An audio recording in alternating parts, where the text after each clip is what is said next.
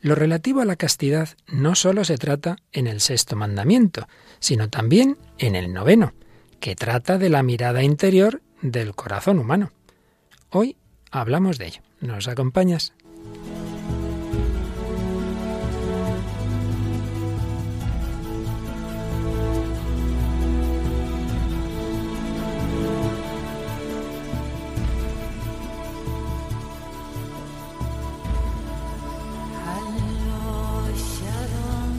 El hombre de hoy y Dios, con el padre Luis Fernando de Prada.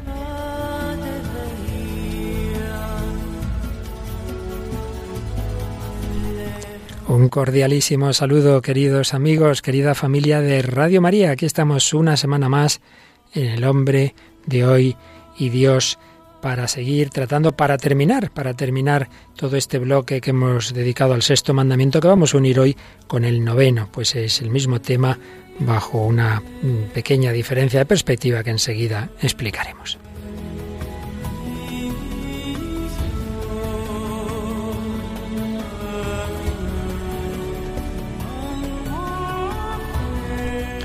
Y también en este último día de este bloque de programas nos acompaña nuestra fiel colaboradora Raquel Sánchez Mayo. ¿Qué tal Raquel? Muy buenas, padre. Bueno, con calorcito. Sí, bueno, con lo que toca, es verano. Con lo que toca, pero preparándote una peregrinación, me han dicho ahí de, de irte en plan confianza en la divina providencia. Bueno, bueno, algún día nos te entrevistaremos y nos das testimonio de ello, ¿vale? Vale, vale, ya veremos. Bueno, Raquel, como siempre has echado una miradita a los correos, a los Facebooks, la verdad es que son muchísimos. Bueno, el otro día decíamos que llegábamos a 3.000, ya estamos en los pasados los 3.100. Esto va que vuela, ¿eh? Esto que vuela, yo ya estoy esperando que ver los 4.000. Eso va, nada, eso es nada, en nada. Bueno, pues de entre todos los que has mirado, nos lees alguno, ¿verdad? Pues sí, Mari Carmen Caballero nos decía, eh, me encanta vuestro programa del hombre de hoy Dios. Dice, la verdad es que me gusta toda Radio María. Sus programas me ayudan y acompañan en mi caminar diario. Pues nos alegra mucho de eso, que te ayuden y acompañen, acompañamos, queremos acompañar al hombre de hoy y Dios. ¿Y algún otro? Sí, al, al, pie de la foto que poníamos con unos niños diciendo que bienaventurados los limpios de corazón porque ellos verán a Dios, nos decía Chelo Pons, Señor, quiero volver a ser niña y no crecer jamás. Bueno, eh, en el sentido interior en que Jesús dice que hay que hacerse como niños, en efecto, no Hombre, crezcamos claro. nunca, no perdamos nunca, ojalá, esa sencillez, esa inocencia de los niños. Pues bien, hemos dedicado bastantes programas, recordáis, al sexto mandamiento, como dedicamos aún más al quinto, son materias amplias y controvertidas que hay que tratar en diálogo con el hombre de hoy, pero vamos a terminar este bloque diciendo una palabra sobre el noveno mandamiento. Es la misma materia, es la castidad, es lo relativo a la sexualidad, en un caso mirado desde el punto de vista de las acciones, el sexto mandamiento, y en el noveno desde el interior del corazón, de la mirada, del pensamiento. Y como siempre, pues tendremos alguna película. Hoy, ¿cuál traíamos? Pues hoy tra traemos un corte de En el nombre del Padre y bueno, escucharemos una canción, un clásico de, de, los 60, pero que está modernizado por una banda actual. El original es de un grupo con nombre así animalesco, Gracioso, ¿no? De Monkeys. los monos, de Monkeys, muy bien. Un pequeño testimonio de un famoso actor mexicano, ya diciendo eso, ¿verdad? Ya es fácil, es fácil saber que va a ser de Eduardo Verástegui. Y si nos da tiempo alguna otra canción, bueno, para tratar del noveno mandamiento, comenzamos el programa 132 del hombre de hoy y Dios.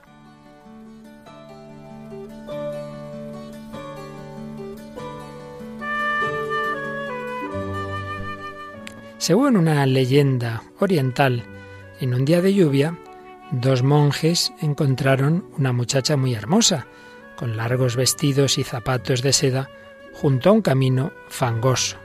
La chica estaba pasándolo mal y uno de los monjes, por caridad, la tomó en brazos para llevarla al otro lado del camino, para que no se manchase. El otro monje no dijo nada hasta la noche, pero ya llegado ese momento antes de despedirse para irse cada uno a descansar, no pudo callarse por más tiempo su reproche. Los monjes no debemos acercarnos a las mujeres, ni tocarlas, y mucho menos si son jóvenes y hermosas, porque es peligroso. Pero el que había hecho ese acto de caridad con sencillez respondió, Hermano, a esa chica yo la dejé allí hace ya muchas horas, y tú en cambio es que la llevas todavía contigo en tu corazón y en tu deseo. Y es que en efecto no es tanto las acciones que hacemos, el peligro está más bien en nuestro corazón. Ahí empieza, ahí debe comenzar la pureza, ahí empieza también la impureza. Si tu corazón es limpio, todo tu cuerpo será limpio y tu mente, y tu imaginación y tu fantasía. La importancia en el orden moral es la verdadera pureza del corazón, no la mera observancia exterior, que puede ser una simulación. Obviamente esto vale para todos los campos. Uno puede ser muy educado, muy cortés, nunca decir una palabra más fuerte que otra y por dentro estar juzgando y despreciando al prójimo. Obviamente, se no está viviendo el Evangelio de Cristo. Pasa en todos los ámbitos, pero ciertamente en este que hoy tratamos. No nos olvidemos del gran pecado del rey David. ¿Cómo comenzó ese pecado? Bueno, comenzó en primer lugar con una siesta. No es que esté mal echarse la siesta, obviamente, pero estaba todo su ejército, en este tiempo de verano es muy recomendable echarla, de hecho, pero eh, estaba todo el ejército de del rey David peleando y el rey ahí en su palacio descansando, durmiendo la siesta, luego sale a la azotea y, empieza a mirar, empieza a curiosear y de repente ve que en un edificio no muy lejano hay una mujer bañándose, bañándose, empieza a mirar, luego empieza a preguntar quién es, dice que se la traigan a casa y en fin, al final acabó eh, teniendo relación con ella, quedó embarazada y sabemos cómo termina la historia. No voy a contar ahora todos los pasos, pero termina haciendo que maten al marido de esa mujer. Y empezó en esa mirada de una tarde calurosa. El pecado comienza en el corazón y puede acabar en cualquier barbaridad. Y dicho en positivo, pues tenemos la bienaventuranza de Jesús tan bella. Bienaventurados los limpios de corazón, porque ellos verán a Dios. Pues vamos a hablar de esta pureza del corazón.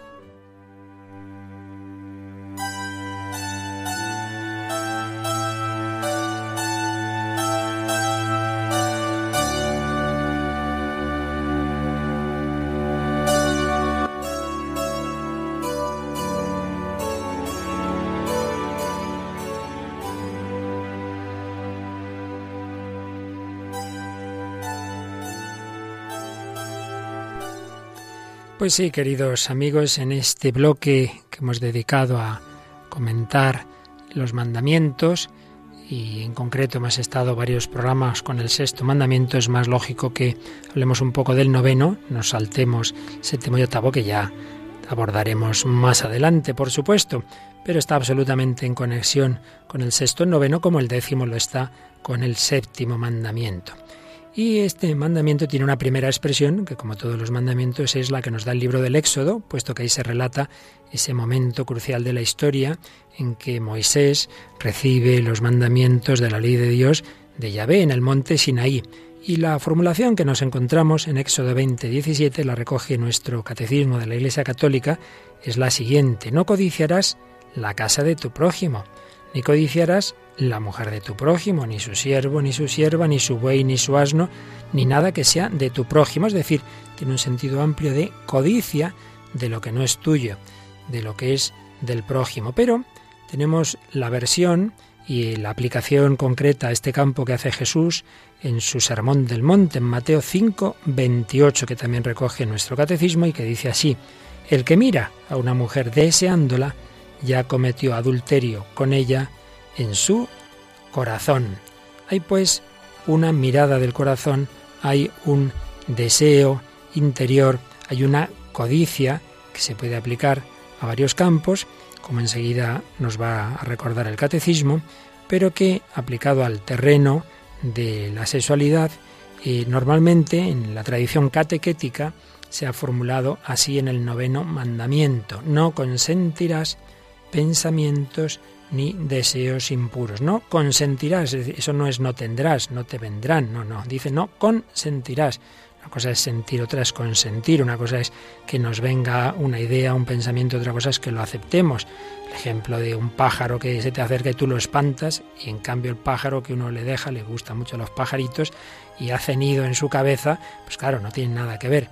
No consentirás pensamientos ni deseos impuros. ¿A qué se llama impuro? Ese tipo de pensamiento o deseo en el que uno se deja llevar de esa mirada al otro como si fuera un objeto simplemente de placer, de su complacencia, o esa codicia de alguien que no es suyo, que realmente eh, está desposado, que es el sentido original del mandamiento. No desearás la mujer de tu prójimo, ya se entiende que lo mismo al revés, no desearás al, marido, no desearás a esa otra persona, a ese varón que no te pertenece, podríamos formularlo así. Si el sexto mandamiento se refiere a la pureza exterior del cuerpo templo del Espíritu Santo, este noveno mandamiento nos invita, por tanto, a vivir la pureza interior del corazón. No nos olvidemos de algo fundamental en todo el mensaje de Jesús, que aparece recogido, por ejemplo, en Mateo 15, 19. Y es que dice el Señor, de dentro del corazón salen las intenciones malas, asesinatos, adulterios, fornicaciones, robos, falsos testimonios e injurias. Esto es lo que hace impuro al hombre es decir, bien entendida la expresión, el cristianismo es una religión del corazón, no en el sentido en que hoy por desgracia se usa tantas veces, programas del corazón, no, no en ese sentido de sentimentalismo superficial o cotillería, sino en el sentido de que las acciones valen o no valen en tanto en cuanto brotan de lo interior, brotan de la actitud profunda del corazón. Lo que antes decíamos, puede haber una persona externamente muy correcta y sin embargo internamente muy corrompida en cualquier campo en el campo de la caridad, en el campo de la castidad, en el campo económico. Si una persona haría determinadas cosas malas, que no las hace simplemente por no quedar mal o porque no le pillen, pues claro, en el fondo está separado de Dios, no está en la actitud de corazón que el Señor quiere para nosotros. Pues bien, esto es a lo que se refieren los mandamientos, sobre todo décimo y noveno, noveno y décimo. El noveno en lo que tiene que ver con este campo de la sexualidad y el décimo en lo que tiene que ver con el campo económico. Pero más en concreto, Raquel, el catecismo en el número 2514 nos va a decir lo siguiente. San Juan distingue tres especies de codicia o concupiscencia. La concupiscencia de la carne, la concupiscencia de los ojos y la soberbia de la vida. Siguiendo la tradición catequética católica, el noveno mandamiento proscribe la concupiscencia de la carne, el décimo prohíbe la codicia del bien ajeno. En efecto, esa primera carta de San Juan, capítulo 2, versículo 16, nos va a hablar de la concupiscencia de la carne, concupiscencia de los ojos y la soberbia de la vida. Pues bien, esa concupiscencia se puede referir a esa que se refiere a la carne, pues es la que estaría en relación con el noveno mandamiento, en cambio la del bien ajeno en el décimo. Pero, pero ¿qué es eso de la concupiscencia? A ver qué nos dice el catecismo en el 25.15. En sentido etimológico, la concupiscencia puede designar toda forma vehemente de, deseo humano. La teología cristiana le ha dado el sentido particular del movimiento del apetito sensible que contraría la obra de la razón humana. El apóstol San Pablo la identifica a la lucha que la carne sostiene contra el espíritu. Procede de la desobediencia del primer pecado, trastorna las facultades morales del hombre y sin ser una falta en sí misma le inclina a cometer pecados. Es decir, eh, mm, algo que es deseo, en principio los deseos que llevamos en el corazón, es nuestra naturaleza, en principio no son algo malo. El cristianismo no eh, para nada tiene una visión negativa de nuestra naturaleza. El problema es que estamos desordenados por el pecado original, por los demás pecados que hemos podido cometer en nuestra vida, por el ambiente de pecado, y entonces lo que en sí mismo puede ser bueno, esos apetitos, esos deseos sensibles, luego muchas veces se desordenan. Bueno, esto lo conocemos todos en tantos terrenos, en la comida, claro que es bueno comer y claro que es bueno tener apetito. Una persona no tiene apetito es que está mala. Entonces es bueno tener deseo, pero claro, si por dejarse llevar uno del apetito se desordena y come lo que sabe que no le conviene o más de lo que le conviene, claro, entonces ya está haciéndose daño a sí mismo y a su salud o faltando a la caridad invitan ahí a un banquete, para eso, para un banquete no es para comer, es para hablar con los, con los que te han invitado y uno se embebe ahí, ¿verdad?, en su plato, no hace más que comer y ni levanta la mirada, no habla con nadie, un poco feo, ¿verdad? Hombre, claro. un poco. Pues algo así pasa, ¿verdad?, en este terreno, que lo que en sí mismo es algo que puede ser natural se desordena. Eh, estamos tocados y heridos en, nuestro, en nuestra psicología y por eso dice que la concupiscencia, sin ser en sí misma una falta, sin embargo, nos puede inclinar nos inclina a cometer lo que ya son pecados. Y por otro lado, somos espíritu y carne. Esto ya lo ha visto la filosofía desde siempre. Está el famoso mito de Platón del que va cabalgando, la auriga y los caballos, eh, y cómo pues muchas veces eh, nos falta esa unidad interior. Lo que pasa es que el cristianismo no desprecia para nada el cuerpo, la carne, como por desgracia si pasaba en mucha filosofía griega o en el mundo orientalista muchas veces ocurre también. No, no, no se desprecia la carne. Creemos en la resurrección de la carne, ya lo hemos explicado en varias ocasiones. El cristianismo es la religión más que existe. Pero una cosa es apreciar esa carne y ese cuerpo, templo del Espíritu Santo que va a resucitar, que Dios ha hecho carne. Una cosa es eso, otra cosa es reconocer que como estamos heridos y como como estamos desordenados, pues muchas veces eh, no hay ese dominio, no se somete eh, nuestras facultades unas a otras, no se someten a la voluntad, no se someten a la razón. Y de ello nos habla el número 2516. En el hombre, porque es un ser compuesto de espíritu y cuerpo, existe cierta tensión. Tiene lugar una lucha de tendencias entre el espíritu y la carne. Pero en realidad esta lucha pertenece a la herencia del pecado es una consecuencia de él y al mismo tiempo una confirmación.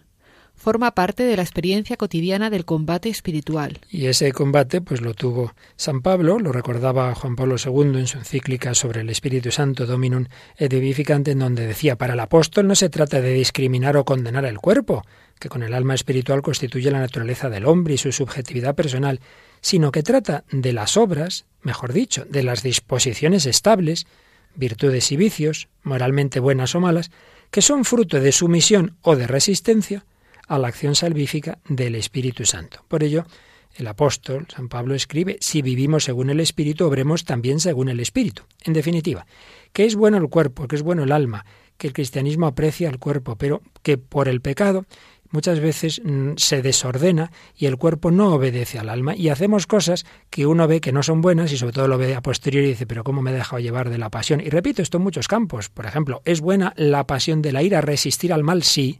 Pero si se le desordena uno la ira, dice barbaridades o hace barbaridades y luego dice, ay Dios mío, la que he hecho, las cosas que he dicho, eh, he roto una amistad, he roto una relación familiar o he roto la cara a uno y acabo en la cárcel, ¿verdad? Claro. Entonces, claro, lo que en sí mismo no es malo, que hay que tener energía para defenderse y para contrariar la injusticia, si uno se desordena y ya no se rige por la razón, sino que te has dejado llevar de tu instinto a lo bruto, pues claro, acabas haciendo cosas que te hacen daño a ti, que hacen daño a los demás. Pues lo mismo pasa en este terreno. No tiene nada de malo esa atracción sensible de la que hemos hablado en los programas anteriores, porque Dios ha hecho así al hombre, la atracción erótica en sí misma es natural, pero si uno se deja llevar sin más, sin usar la razón, y en el caso del cristiano, la gracia de Dios, la luz del Espíritu Santo, la propia vocación, entonces es cuando podemos, y por desgracia se ocurre, cometer tantísimos errores. Pero quede claro que no se trata nunca de decir que en sí mismo sea malo lo que Dios mismo ha hecho en nuestra naturaleza, sino que debe estar ordenado. En definitiva, primer punto que hoy queremos insistir y dejar claro es la importancia del corazón, que no se trata simplemente de lo que hacemos o dejamos de hacer, que lo importante es ir a lo interior, ir al corazón. Y un poquito en ese sentido, traemos hoy un corte, una película, no es que sea directamente sobre el tema que estamos hablando, de este noveno mandamiento, pero bueno, tiene que ver con el, con el matrimonio y tiene que ver con, con esos recuerdos, con esa eh, función de la imaginación y por ello nos trae Raquel una película fuerte, pero de, de gran calidad, ¿verdad? Sí, yo creo que, es una película de estas que merece la pena. Es En el nombre del padre, una película irlandesa del año 93, dirigida por Jim Sheridan, que suele tocar este tema de, del conflicto de Irlanda del Norte. Y bueno, pues eh, padre y un hijo pues son acusados inocentemente de... de o sea, que eran inocentes. Eran inocentes, acusados inocentemente. no, inocente, acusados culpablemente. Acusados culpablemente de un crimen que no han cometido y bueno, pues en, en la cárcel el padre está, está muy enfermo, tiene problemas de respiración y tal y pues ya llevan ya llevan unos cuantos años los pobres y está ahí pues el hijo cuidando del padre, ¿no? Y entonces le vienen a la mente todos esos recuerdos a él de niño y él acordándose y al padre eh, acordándose de su mujer. Pues escuchamos este este corte. Cuando era pequeño me preguntaba qué hacías debajo de la toalla. Un día que tú y mamá salisteis, Llené una palangana de agua hirviendo. Le eché una gota de Vic y me puse la toalla sobre la cabeza. Intentaba averiguar para qué servía y no pasaba nada. Entonces pensé que debías bebértelo, ¿lo recuerdas? Así que metí la lengua, ¿lo recuerdas? ¿Cómo iba a olvidarlo? Tu lengua se hinchó como un balón de fútbol. Te llevamos de urgencias al hospital. Fue la primera vez en tu vida que te callaste. La guardaré. Te pondré un poco en el pecho.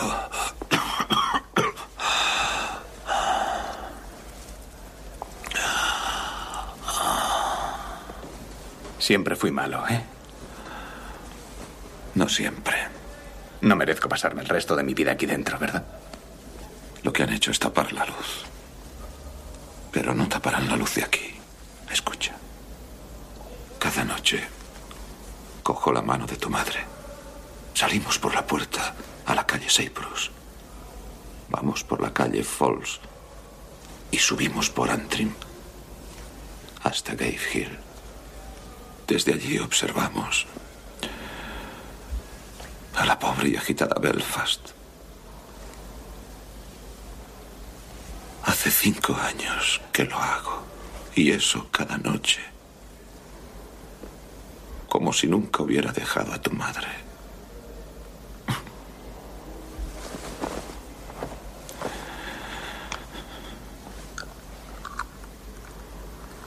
Lo que más recuerdo de mi infancia es ir de tu mano. Mi pequeña mano en la tuya.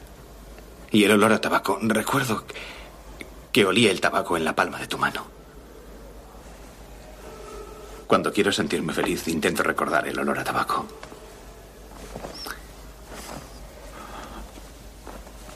Cógeme la mano. Oh, papá. Vamos, no te pongas sentimental ahora. Bueno, no te disgustes. Te la cogeré si quieres. Pronto moriré. No digas eso. Estoy asustado. No hay razón para que estés asustado. Vamos, papá. No necesito que me animes. Puedo ver la verdad delante de mis ojos. Temo dejar a tu madre. Abandonarla. El poder, el poder del corazón, ¿verdad, Raquel?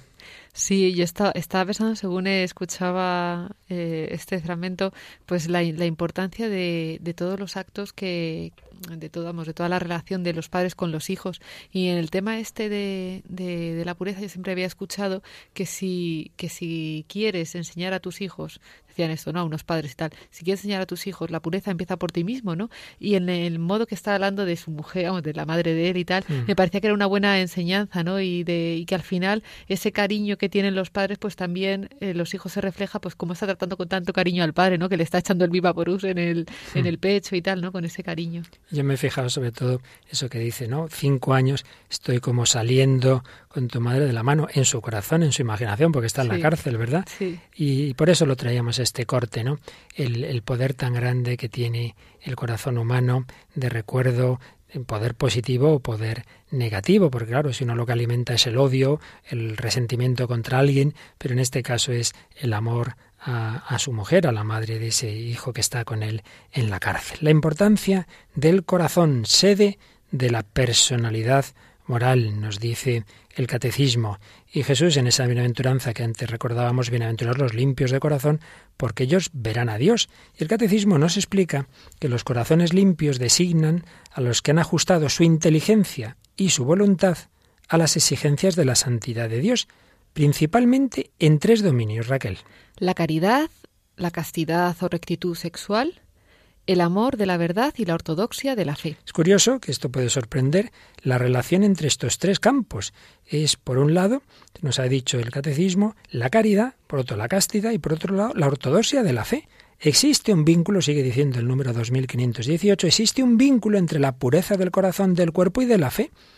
Los fieles, decía San Agustín, deben creer los artículos del símbolo, del credo, para que creyendo obedezcan a Dios. Obedeciéndole, vivan bien. Viviendo bien, purifiquen su corazón. y purificando su corazón comprendan lo que creen. Que hay un tema muy interesante, Raquel. ¿Cuántas veces recibo correos o llamadas de personas, ay, ¿qué haría yo para que mi hijo o tal persona que vive alejada de Dios creyera? Y claro, muchas veces el problema no es que no crea, el problema es que vive una situación moral o inmoral que le dificulta o le ciega para ver la verdad.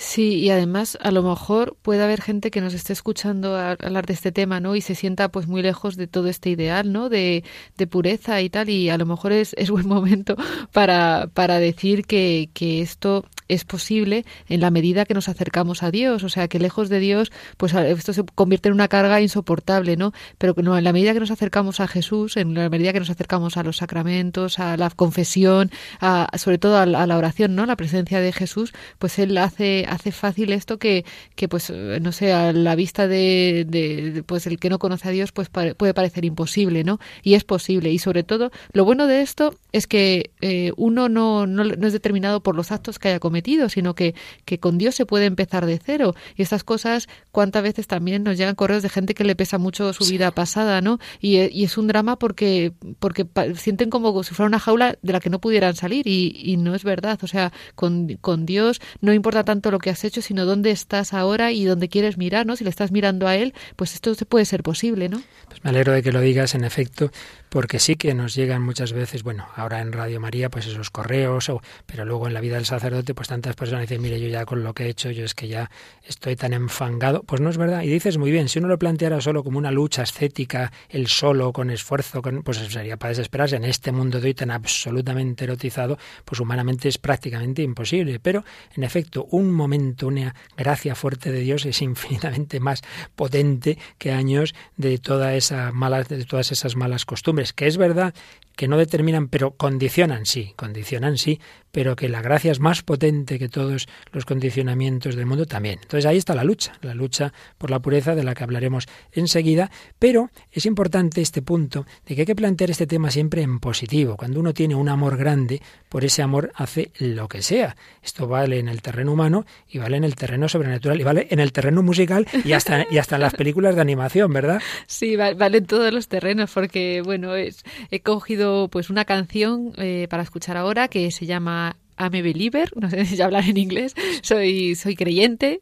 Y bueno, es una canción de los años 60, está compuesta por Neil Diamond, pero grabada por los Monkeys en el 66. Estuvo mucho tiempo, mucho tiempo en, el número, en el número uno.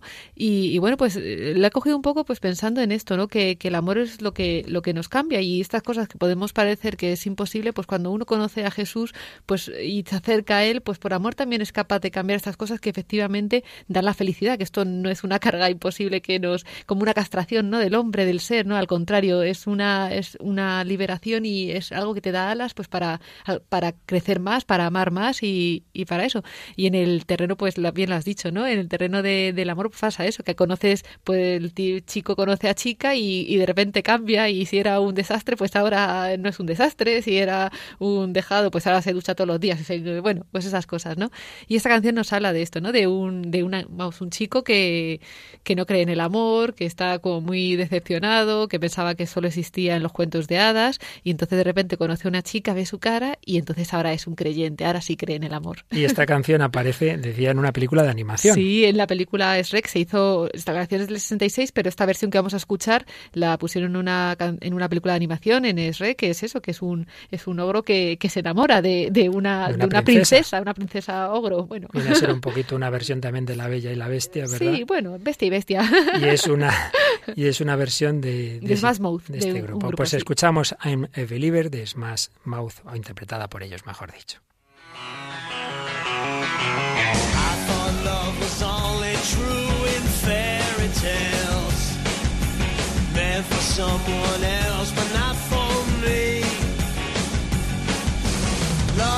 out to get me. That's the way it seems. Disappointment I saw her face.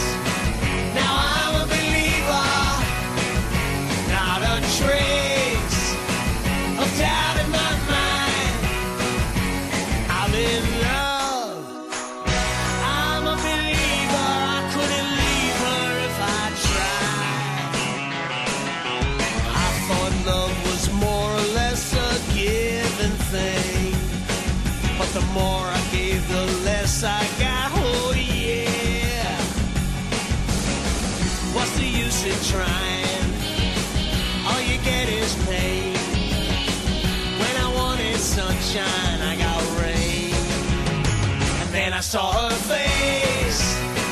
Now I'm a believer. Not a trace of doubt in my mind. I'm in love. Yo creía que el amor más o menos era una cosa de dar, pero parece que cuanto más daba, menos recibía. ¿De qué sirve, de qué sirve intentarlo?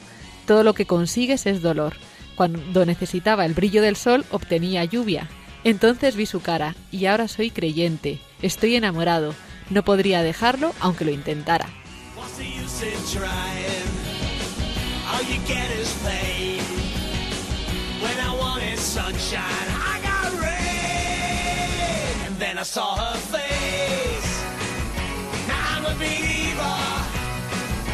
Not a trace doubt in my.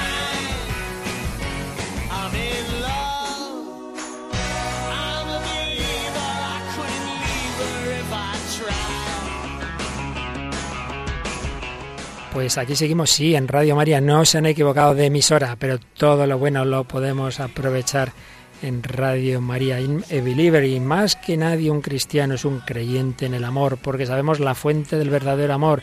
Sabemos quién es aquel que nos ha amado hasta el extremo. Estamos en Radio María, en El Hombre de Dios. Raquel Sánchez Mayo, que nos habla el Padre Luis Fernando de Prada, comentando este noveno mandamiento, esa pureza del corazón, esa bienaventuranza, bienaventurados los limpios de corazón, porque ellos verán a Dios, la pureza en función del amor.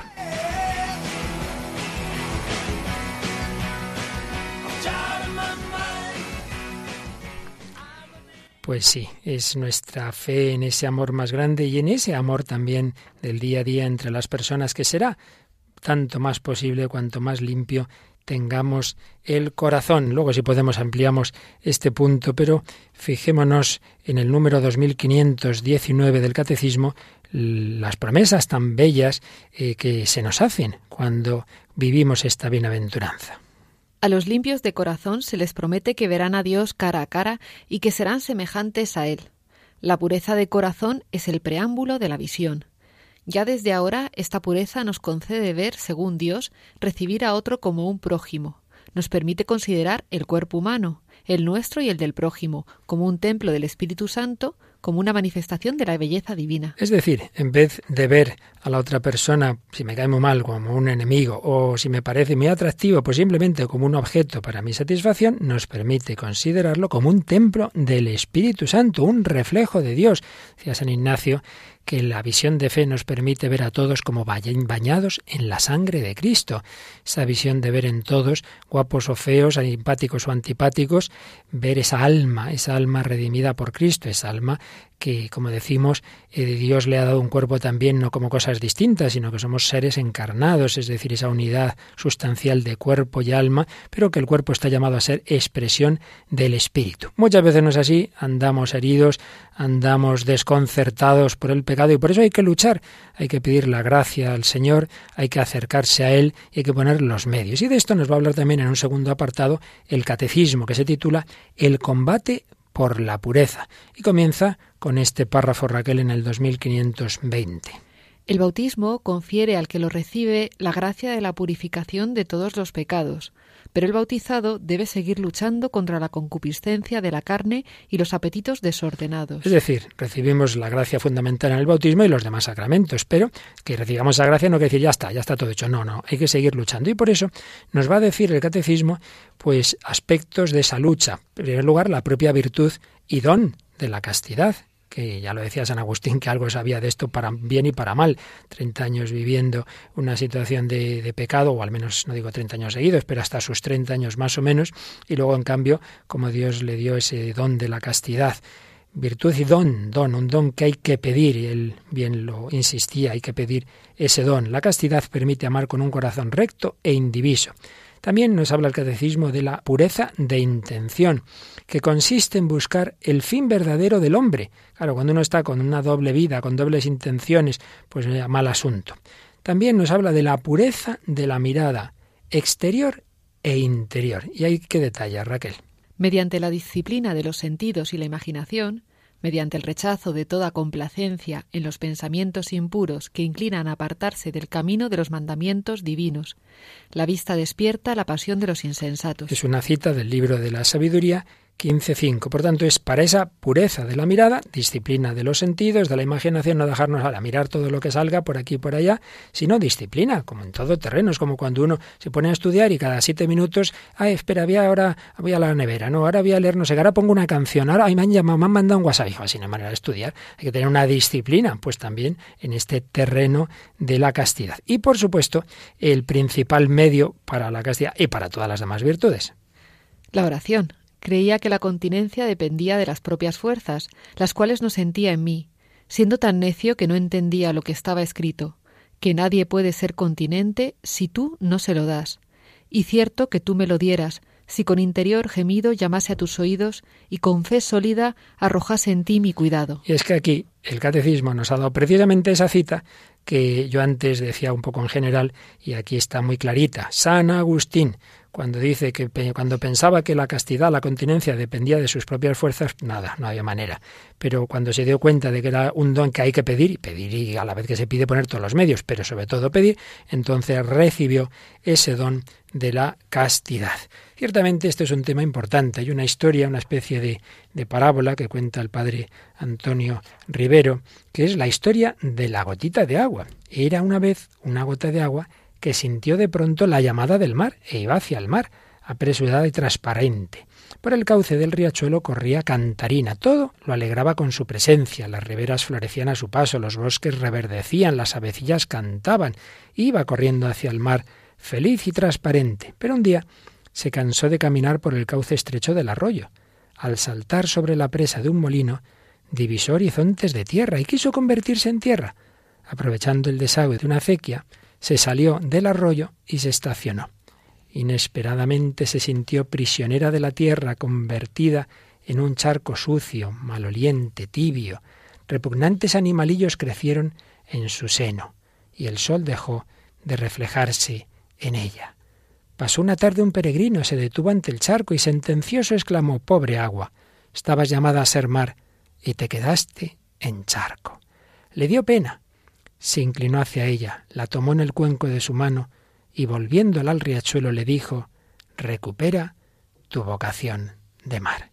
Y comenta el propio padre Antonio Rivero que ahí podemos ver la historia de cualquiera de nosotros. Dios nos ha creado, formados de alma y cuerpo, con inteligencia, voluntad, libertad, a imagen suya, nos ha llamado a llegar a ser mar, es decir, a unirnos con Él eternamente, a llegar a ese mar del cielo pero con frecuencia nos pasa lo mismo que a la gotita de agua, nos dejamos llevar por alguna imagen atractiva que vemos fuera del camino, nos dejamos llevar por los sentidos y los sentimientos que distorsionan la realidad, nos salimos del río y nos convertimos en charcos. Entonces el cuerpo y sus sensaciones se convierten en los dueños de mi vida, rectores sobre la inteligencia y sobre el alma. Y entonces el hombre se animaliza. Lo hemos dicho muchas veces, el cuerpo es bueno, pero lo que no es bueno es que nos domine el hombre pierde el equilibrio planeado por Dios, la visión sobrenatural de su vida, olvida que está llamado a la felicidad eterna. Los peligros del camino nos pueden atraer y dejarnos convertidos en charcos. No hay que subestimar ese gran poder que ejercen las sensaciones sobre el hombre. Tenemos que pedir esa pureza en el corazón, en la mirada, esa pureza de los niños que Jesús nos puso como ejemplo.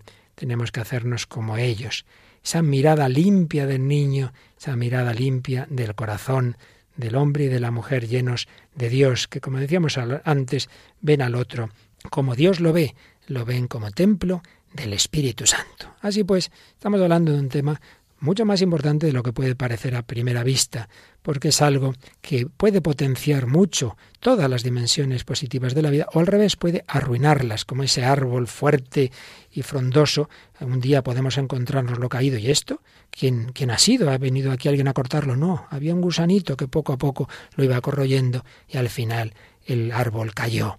También entran en nosotros esos gusanos de los malos pensamientos, deseos, los dejamos que estén en nuestra mente, los vamos alimentando y miramos esto y lo otro, y un día es una cosa y otro día miramos otra peor, y luego, como veíamos en programas anteriores, pues ya nos va entrando tanta pornografía o tantas eh, imágenes que nos van haciendo daño y del pensamiento se va pasando a la acción, etcétera. Son esos gusanos que nos hacen daño. Y por ello también hay otro terreno que nuestro mundo erotizado se ríe de él, pero que si uno lo piensa un poquito, pues tiene también una gran dimensión positiva muy ligado a la dignidad humana, que es el pudor. También nos habla de ello el catecismo. ¿Qué nos dice el número 2521? La pureza exige el pudor. Este es una parte integrante de la templanza. El pudor preserva la intimidad de la persona, designa la negativa a mostrar lo que debe permanecer oculto. Está ordenado a la castidad, cuya delicadeza proclama. Ordena las miradas y los gestos según la dignidad de las personas y de su unión. También nos dice el catecismo que protege el misterio de las personas y, de su amor. Y es que eh, también nos va a decir que existe un pudor del cuerpo, pero también de los sentimientos. Vamos a ver cómo nos lo explica el 2523. Existe un pudor de los sentimientos como también un pudor del cuerpo. Este pudor rechaza, por ejemplo, los exhibicionismos del cuerpo humano propios de cierta publicidad o las incitaciones de algunos medios de comunicación a hacer pública toda confidencia íntima. El pudor inspira una manera de vivir que permite resistir a las solicitaciones de la moda y a la presión de las ideologías dominantes. Luego, si podemos, lo ampliamos un poquito más, pero no quiero, Raquel, se nos vaya el tiempo sin nuestro habitual testimonio. Hoy traemos de una entrevista que le hicieron a un famoso actor mexicano, Eduardo Verástegui, en la cadena de televisión WTN, hace pocos años, le hacían una entrevista de la cual hemos sacado estos dos minutitos que vamos a escuchar ahora. Una de las preguntas que nos hacen, que nos hicieron, que me gustaría mucho, este Tocayo, hacerte, ¿cómo, cómo perseveras? ¿Cómo has logrado perseverar en esta decisión que hiciste hace años, eh, que nos has compartido de mantenerte en la castidad, de, asistir a misa si es posible todos los días que lo estás haciendo, de comulgar? Si todavía vives en un mundo o estás en un ambiente tan secularizado como es Hollywood. Entonces la pregunta que nos hacen, ¿cómo hace Eduardo? ¿Cómo, cómo es que se mantiene tan, tan vivo en lo que ha decidido? ¿Cuál es el secreto? Bueno, Pepe, como, como lo mencioné eh, la última vez que estuve aquí, ¿no? Por la gracia de Dios. Eh, es por eso que voy a misa todos los días. Eh, es por eso que sigo yendo a misa todos los días, ¿no? Porque pudo haber sido simplemente un momento de... Una llamada de petate. Sí, exactamente, ¿no? Algo muy emocional y fuiste por un año y de repente se te hizo pesado eh, se te hizo pesado el estilo de vida y de pronto el mundo te, te, vuelve a comer, sobre todo en el mundo en el que yo me encuentro. Yo sigo viviendo en Hollywood, como lo dije anteriormente, la capital de las tentaciones. Y me encanta cuando nos contaste tu testimonio, cómo ese sacerdote, cuando tú pensabas moverte a las selvas de, del Amazonas o por ahí, te dijo, no, no, no, no, tu selva es donde estás, Hollywood. Te me quedas aquí. Y, y, de verdad yo pienso que estás en una jungla tremenda y ahí te has mantenido. Ahí he mantenido y la razón por la cual yo me quería ir en aquel entonces era precisamente por lo que me preguntas. Bueno, si yo le decía, Padre, si somos llamados a ser santos y nuestro camino es la santidad, eh, ¿cómo se puede lograr esto aquí? Aquí, para donde quiera que voltees, hay tentaciones. Yo sigo siendo hombre y de carne y muy débil. Eh, eh, Eduardo, con la gracia de Dios se puede. Eh, así es que vamos a armarte una, una, estructura, una disciplina espiritual para que estés siempre recibiendo esta gracia que es la que te va a dar la fortaleza para seguir adelante. Y, eh, y lo más importante, obviamente, pues es la confesión frecuente, eh, tener el directorio espiritual, la misa diaria, el rosario diario, el ángelus a las 12, la divina misericordia a las 3 de la tarde. Si se puede, hay tiempo, bueno, pues... Eh, las laudes y las vísperas, la, liturgia a las siete horas, dos de ellas, porque bueno, ya no me da tiempo, tengo que trabajar también. Pero yo creo que mientras esté uno equipado de, todas estas herramientas y de los sacramentos, uno está completamente eh, eh, protegido, ¿no? Eh, si te sales de eso, yo por lo menos ahí, ahí, quedo, ¿no? Me caigo en dos segundos. Y aún así, como dice la Biblia, ¿no? Hasta el justo se cae siete veces al día, ¿no? Entonces, eh, hay que estar cerca de los sacramentos. Ahí está el, el, secreto, el secreto de, todo. Bueno, la verdad es que nos ha ahorrado lo de ver este que decir unas cuantas cosas porque nos ha dado en, unas palabras, en unos momentos, unas cuantos, unos cuantos consejos muy importantes. Todo aquello que nos une al Señor, la Eucaristía, la confesión, las ayudas de la Iglesia, la dirección espiritual, pues nos van a permitir algo que puede parecer imposible en ambientes muy erotizados y como él dice, pocos lo sabrá tanto como Hollywood y sin embargo ahí mantiene después de que se convirtió la castidad. Sí, que, que es posible, pero sí es cierto que yo estaba pensando, según escuchaba Eduardo, que, que, es, que lo primero a lo mejor si alguien nos escucha que no es muy creyente, que espero que sea así, que haya gente que nos esté escuchando que no, no sea cristiano. Suele ser, también tenemos correos de personas así, en efecto. Pues el, lo primero de Eduardo Verástegui no es encontrarse con el tema de la moral, sino Claro. primero conoce a Jesucristo y una vez, como la canción que ponía, bueno, una vez que te enamoras, las, las cosas se hacen posibles. Una vez que conoces a Jesucristo, que conoces el amor que él ha tenido, pues entiendes este amor, ¿no? Al que él nos llama el amor eh, desde la pureza, desde la castidad, que es una llamada preciosa, ¿no? Que puede parecer utópica y como es un tema tan manido, ¿no? Que se, se asocia tanto placer a felicidad, pues puede parecer, pues eso, la Iglesia no quiere que seamos felices, no quiere que, y al contrario, ¿no? La, la Iglesia quiere llevarnos a la, a la plenitud de la felicidad y, ordenarnos en este tema, como lo decías bien en otros. Y es que en el tema de la comida se entendería perfectamente y en un, estamos en un momento en que en esto se da importancia, ¿no? no com- la gente no come cualquier cosa porque sabe que le puede sentar mal, porque no sé qué, pues tal. Pues en el tema moral es lo mismo, ¿no? O sea, el corazón del hombre estará sano en tanto en cuanto pues tenga ordenado este esto en su corazón, ¿no? Sin duda. Pero precisamente esos medios que él señala, la oración, la Eucaristía, pues son la concreción de lo que estás diciendo, que primero es conocer a Dios y con ese amor de Dios ya lo demás viene como consecuencia. Por ello, lo primero no es decir que no a esto, luchar contra esto, evitar lo otro, que algunas cosas habrá evidentemente que hacer, evidentemente que hacer, sino ante todo lo que me une al Señor, lo que me llena de su amor. Y es más, te diré que, que vi hace, jo, hace unos meses eh, unos, pues, una organización eh, nada que religiosa ni nada, de unos hombres que se, que se estaban eh, pues manifestando ¿no? en contra de, de la pornografía y tal, en cuanto que la han empezado a considerar como una droga, que es cierto que así funciona en el, en el cerebro y que, Cierto. hombre, la Iglesia del tema moral lo tiene muy claro, pero ahora hay eh, instituciones Sí, que no sí, tienen nada que ver con lo religioso que se dan cuenta de que, de que hay un mal en, eh, en la pornografía que destruye pues de todo, amistad, destruye matrimonios, eh, es te- realmente terrorífico. O sea que en, en ese punto eh, ya se está dando cuenta un poco la sociedad de que, de que es un mal que la Iglesia no lo declara porque sí, sino porque es, evidentemente es un daño al hombre. Ciertamente, hombre, todo lo que sea una adicción, todo lo que quita libertad, no hace falta ser un gran psiquiatra para darse cuenta que no puede ser bueno. Y es una cosa reconocida ciertamente hace ya muchos años que existe y cada vez más adicción al sexo. Y todos conocemos famosos actores, personas destruidas por esta adicción.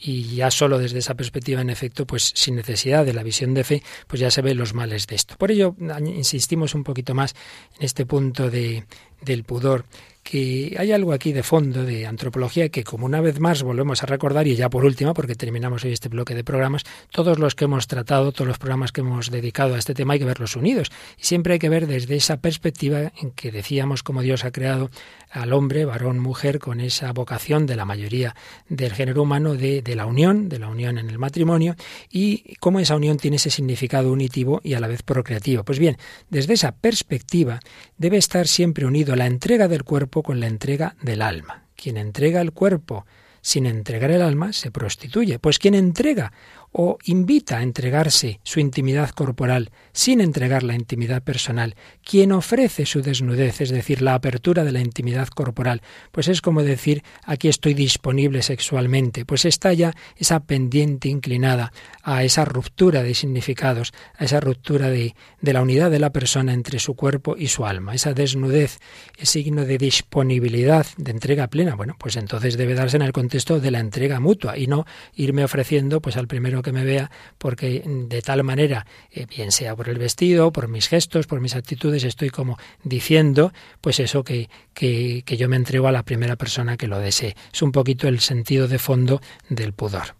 Sí, y eh, marcando un poco este tema de, la pureza y la, y la importancia que es y sobre todo que, que nos pueden tachar como de, de anticuados, quería, me estaba acordando de, de dos eh, mártires de los primeros siglos, que para que veáis que esto no es una cosa que digamos, no, es que la iglesia está anticuada, no, es que esto ya ocurría, o sea, todo el tema pues de la perversión sexual, a lo mejor en esta época que nos ha tocado mm, de manera más extendida por el tema de internet, que es una realidad que pues extiende todo este este daño, ¿no? Del corazón de la pornografía tal, pero esto ya ocurría en Roma, ¿no? Había, pues, sobre todo en la última época, el nivel moral había bajado, había como una perversión más de todo de las de las artes, de todo, y pues bueno, en, medio de este mundo ¿no? Eh, grecorromano estaban eh, las santas Perpetua Felicidad, Luis, si no me equivoco, que iban a ser eh, martirizadas pues con un toro que las, que las iba a embestir. Y eh, cuentan, narran de manera muy bonita la crónica que cuando embestían los toros, ellas lo primero que hacían era levantarse y taparse, y acordándose primero del pudor antes que del, del sufrimiento, ¿no? Como esa importancia que ha tenido para la Iglesia desde, desde siempre y como hemos sido siempre, desde los principios, hemos sido eh, pues anticulturales o no sé cómo se diría. Contraculturales. Contraculturales. bueno, pues con la gracia de Dios y con la ayuda del Señor y de la Virgen todo es posible. Como siempre se nos ha ido esto volando sin decir ni la mitad de lo que queríamos, pero lo principal yo creo que está dicho y sobre todo vamos a convertirlo en oración, en oración a la Virgen María con esta canción del Padre Gonzalo Mazarrasa. Sé tú mi pureza, sé tú mi alegría consuelo en la tristeza, amanecer en mi vida. Sé tú mi esperanza, sé tú mi ilusión, la mano que me levanta la letra de mi canción. Madre y mujer María, Madre y mujer María,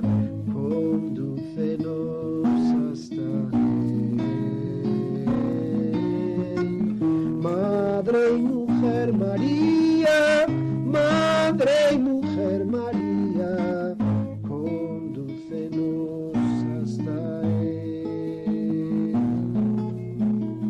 Tu vida es mi fuerza, tu fe es mi razón.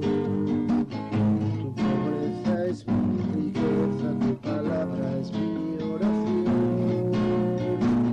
Tú serás mi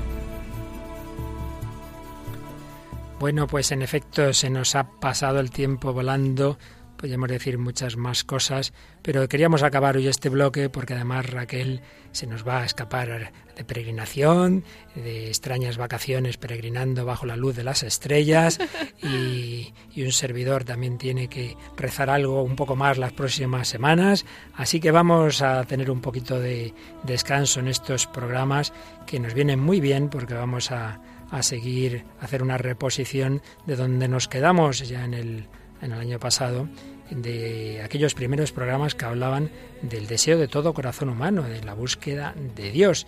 Las próximas semanas tendremos esas reposiciones y ya eh, después, más adelante, pues retomaremos el siguiente mandamiento, que será el séptimo, el séptimo mandamiento, pero con este de hoy, pues damos por cerrado el tema que podríamos haber sido 300 más, pero que aquí no se trata de agotar los temas, sino de dar unas pinceladas, que luego cada uno piense, lea el catecismo, rece y sobre todo eso, que le pida al Señor luz para vivir esto y confrontar su vida, eh, que nadie somos santos ni perfectos, pero confrontar lo que nuestra vida hay de positivo y negativo con el ideal que nos propone el Señor a través de la Iglesia. Bueno, Raquel, pues que tengas una buena peregrinación, rezaremos por ti. Sí, por favor, que lo necesito. Claro y me acordaré sí. de todos vosotros. Pero bueno, de todas las maneras nos mm, podemos seguir en contacto siempre todo este tiempo, también en verano, a través del correo electrónico, ¿verdad? Sí, el correo de siempre. El hombre de hoy y Dios arroba radiomaria.es. Y luego también iremos poniendo cada semana en el Facebook de qué va a tratar eh, ese programa de que vamos a ir reponiendo, que son unos programas cuando un servidor tenía más tiempo, todavía no era director aquí, no estaba explotado y oprimido, entonces aquellos programas la verdad es que los podíamos trabajar más que ahora, así que yo creo que también valdrá la pena volverlos a escuchar. Pues en el Facebook, ¿cómo se entra? Pues poniendo en la barra buscar arriba el hombre de hoy Dios, dando a me gusta y recibiréis pues periódicamente, vamos, todos los martes si Dios quiere, pues esa noticia de que tenemos programa. Claro que sí. Y como siempre, si queréis recuperar todos los programas anteriores de una manera más sencilla, bueno, la poquitín menos sencilla, entrar en la web de Radio María, www.radiomaria.es a los podcasts, y la más fácil, pedir, no sé si son ya uno o dos DVDs, ya me parece, no, no que digo dos, ya vamos por el tercero, tercer DVD, donde están recopilados los ciento, con este ya va a ser 132 programas del hombre de hoy y Dios, y la manera más sencilla de recibirlos, Llamando al teléfono 902 500 518. Pues muchísimas gracias a Raquel Sánchez Mayo, a Mónica Martínez Ramos y Joana, que no me acuerdo el apellido en el control, y a todos vosotros, queridos amigos, queridos oyentes, querida familia de Radio María, y particularmente los oyentes de este programa, que nos acompañáis en esta búsqueda desde el corazón del hombre contemporáneo al Dios Todopoderoso y Misericordioso. El hombre de hoy Dios, le pedimos a Dios su bendición para nosotros, para vuestras familias, para todos. Que Dios os bendiga.